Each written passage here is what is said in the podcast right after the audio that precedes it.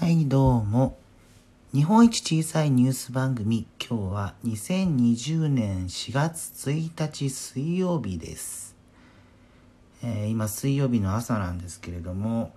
えー初めて寝坊してもいい 水曜日、えー令和になって初めて寝坊してもいい水曜日だったわけなんですけども。もうなんか一度ついてしまったリズムってなかなか変えられなくて7時前には起きてしまいました。というわけでですね、えーまあ今日から、えー新年度ということで新たな生活始められる方いらっしゃると思うんですけれどもまずは昨日から今日にかけてどんなニュースがあったかをおさらいしていきましょう、えーまずはですね昨日の夜ですか、え脚本家の工藤官九郎さんが新型コロナウイルスにかかっていたということを、え所属事務所というか所属している劇団である、大人計画の方で発表されたということです。まあねやはり、うん、今まで表に出ていなかっただけで、えー著名人の方の感染というものも少しずつ、えー出ていると、えーあの戦隊ヒーローの、えレッドをやってらっしゃる方も感染されたという報道もありましたけれどもこうやってねこう、まあ、潜伏期間が長いものだからこそうんこれからいろいろと影響が出てくるんじゃないかなと思います。で、まあ、コロナ関連で言うと昨日大きなニュースとしては TBS が、えーこの4月から放送予定だったドラマ「半沢直樹」これが、えーコロナの影響で、まあ、制作スケジュールに遅れが出るということで、えー放送を遅らせるというような発表がされました。合わせて、えー今週の土曜日に放送予定だった、えーオールスター感謝感謝祭。これも、えー放送を延期するということですね。で、まあ、オールスター感謝祭については、えーオールスター感謝祭の、えー直後に行われるオールスター高野祭っていう番組もあるんですけどそれについては、えー前もって、えー放送中止というのが決まっていたんですけれどもで、ね、感謝感謝祭の方は、えー赤坂ミニマラソンを、えー公開しないような形で行うとかいろいろと対策は進めているという報道は出ていたんですけれども、まあ、結局最終的には中止と。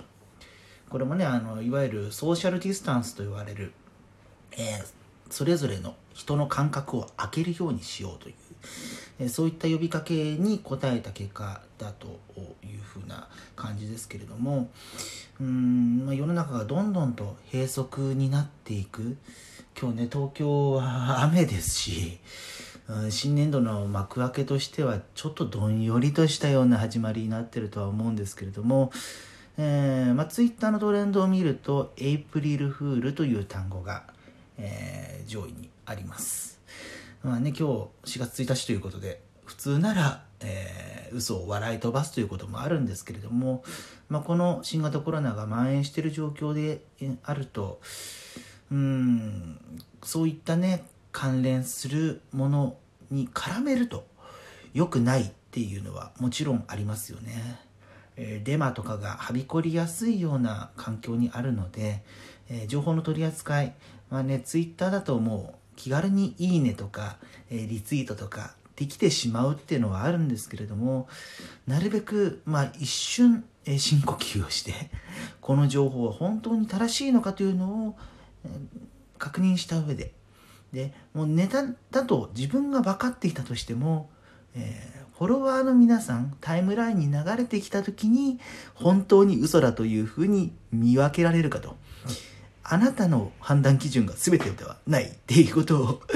肝に銘じた上でやっていかなきゃいけないなというふうに思うんですけれどもやっぱりねこう独断で決めてしまうっていうのは難しい部分がありますよね。うんどこまでがいいものかというのはありまして、えーまあ、最近思うんですよテレビとか、えーラジオとか、えー見ていると結構コメンテーターの方って、うん、色の濃い主張のまあ結構強めな方が登場されることが多いと思うんですけれども、うーんまあ、見ていて、まあ、どこ回しても同じようなえー感じの論調だったりするわけなんですがうんもうちょっとねこう優しくニュースを伝えるような場所ってないのかしらっていうふうに思うんですよね。うん、いやわかるんですよ。その、うん、強い主張の方が、えー、視聴者もしくはリスナーの興味を引きやすいっていうのは分かることは分かるんですけどうんまあ例えば肩書きがある方とかが出てきて、まあ、あれこれ喋っていようともやっぱりその別の世界のお話なんじゃないかと。うーんまあ小難しい話だよねみたいな感じのところで収まってしまうっていうのが一番もったいないと思うんですよ。僕は持論としてこうニュースっていうのはスナック感覚で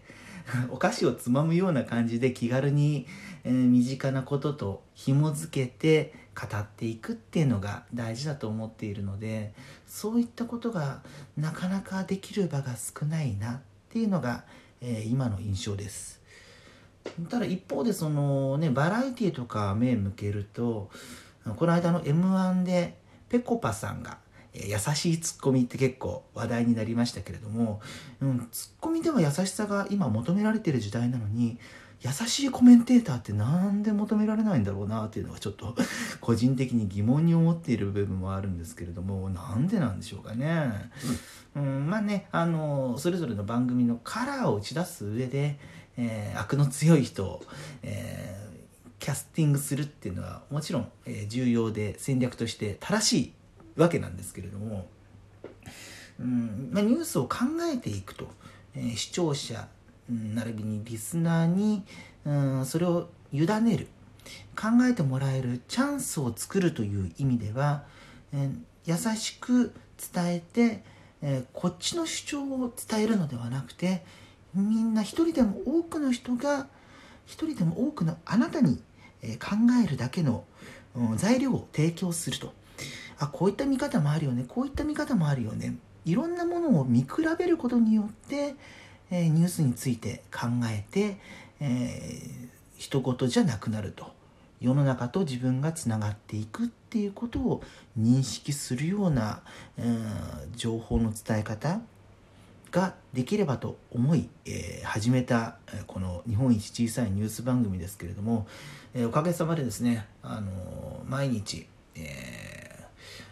休み時間？休憩する時間を使って、えー、これで1週間 連続して放送することができました。うんまあねどこまで続けられるか分かりませんけれどもなるべく、うん、身近な話題を、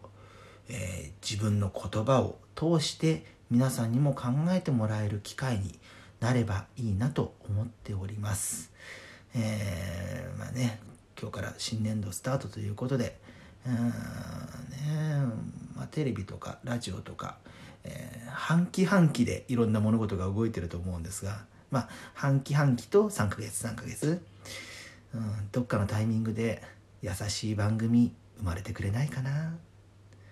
ということで日本一小さいニュース番組今日は4月1日放送でございました。